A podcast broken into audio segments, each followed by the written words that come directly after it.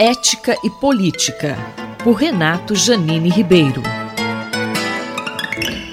Professor Janine, a doméstica Madalena Gordiano conseguiu ser indenizada pela família que a manteve em condições análogas à escravidão por 38 anos.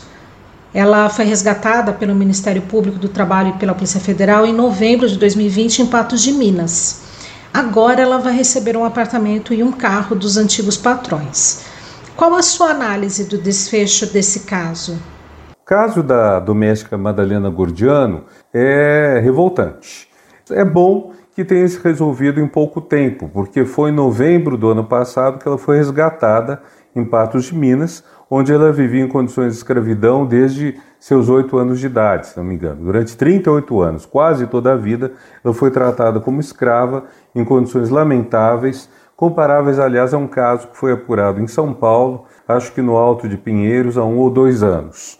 E a indenização devida a ela seria de milhões de reais. No fim, ela aceitou um imóvel e um carro dos antigos escravagistas e a situação então chega a um fim. Me parece que o lado positivo desse desfecho é ter sido rápido, não ter se uh, escalonado pelo tempo parece-me que foi insuficiente a indenização a ela, porque as contas apontavam para milhões e eu penso que os escravagistas, que aparentemente têm aposentadoria ou têm renda, deveriam também pagar uma mensalidade de indenização para ela. Não deveria ser apenas o imóvel, mas deveriam arcar com mais do que isso, porque o que eles fizeram é desumano, é indigno, não merece nenhum respeito. Eu fico particularmente chocado porque um dos escravagistas era professor universitário, num setor, uma instituição privada, se não me engano,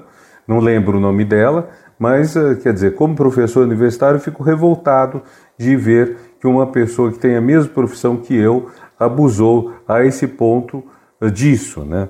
E eu acredito que, infelizmente, outros casos existam. Nós tivemos esse caso em São Paulo, cujo desfecho eu ignoro, nós certamente temos outros casos no Brasil. Agora, é mais comum a gente saber de casos assim no campo, no meio rural, de pessoas que foram levadas para trabalhar e acabam se endividando com o. Não vou chamar de patrão, porque patrão é uma relação de uma relação de assalariamento, acabam se endividando com o escravagista. Isso era muito comum na Amazônia. A pessoa tinha que comprar coisas no armazém do escravagista que cobrava preços absurdos. Resultado, no fim do mês, o empregado devia ao senhor, em vez de receber um salário, ele ia tendo uma dívida cada vez maior. O que pode ser feito para descobrir casos semelhantes e para impedir que novos casos aconteçam? Tem que se fortalecer a fiscalização.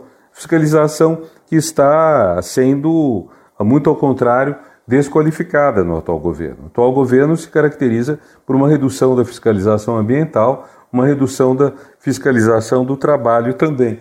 Tem que se fortalecer isso, tem que se favorecer esquemas de denúncia com telefone 0800, com visitas de surpresa a lugares em que eventualmente esteja sendo feito e com a aplicação do princípio constitucional de confisco dos bens em que foi praticado o trabalho escravo. Aliás, a rigor, uh, os imóveis, o imóvel onde a, a Madalena estava uh, sendo mantida escrava, a rigor, poderia ser, ter sido confiscado, de modo que poderia passar para ela sim, mas não como uma indenização do patrão, mas como um confisco pelo Estado, com base na Constituição. Então, penso que nós temos que ter medidas severas, porque é inacreditável, em pleno século XXI, 133 anos depois de abolida a escravidão no Brasil, foi o último país eh, considerado ocidental a manter a escravidão, a gente ainda tenha esse tipo de desrespeito aos direitos humanos mais básicos. O professor Renato Janine Ribeiro conversou comigo, Valéria Dias, para a Rádio USP.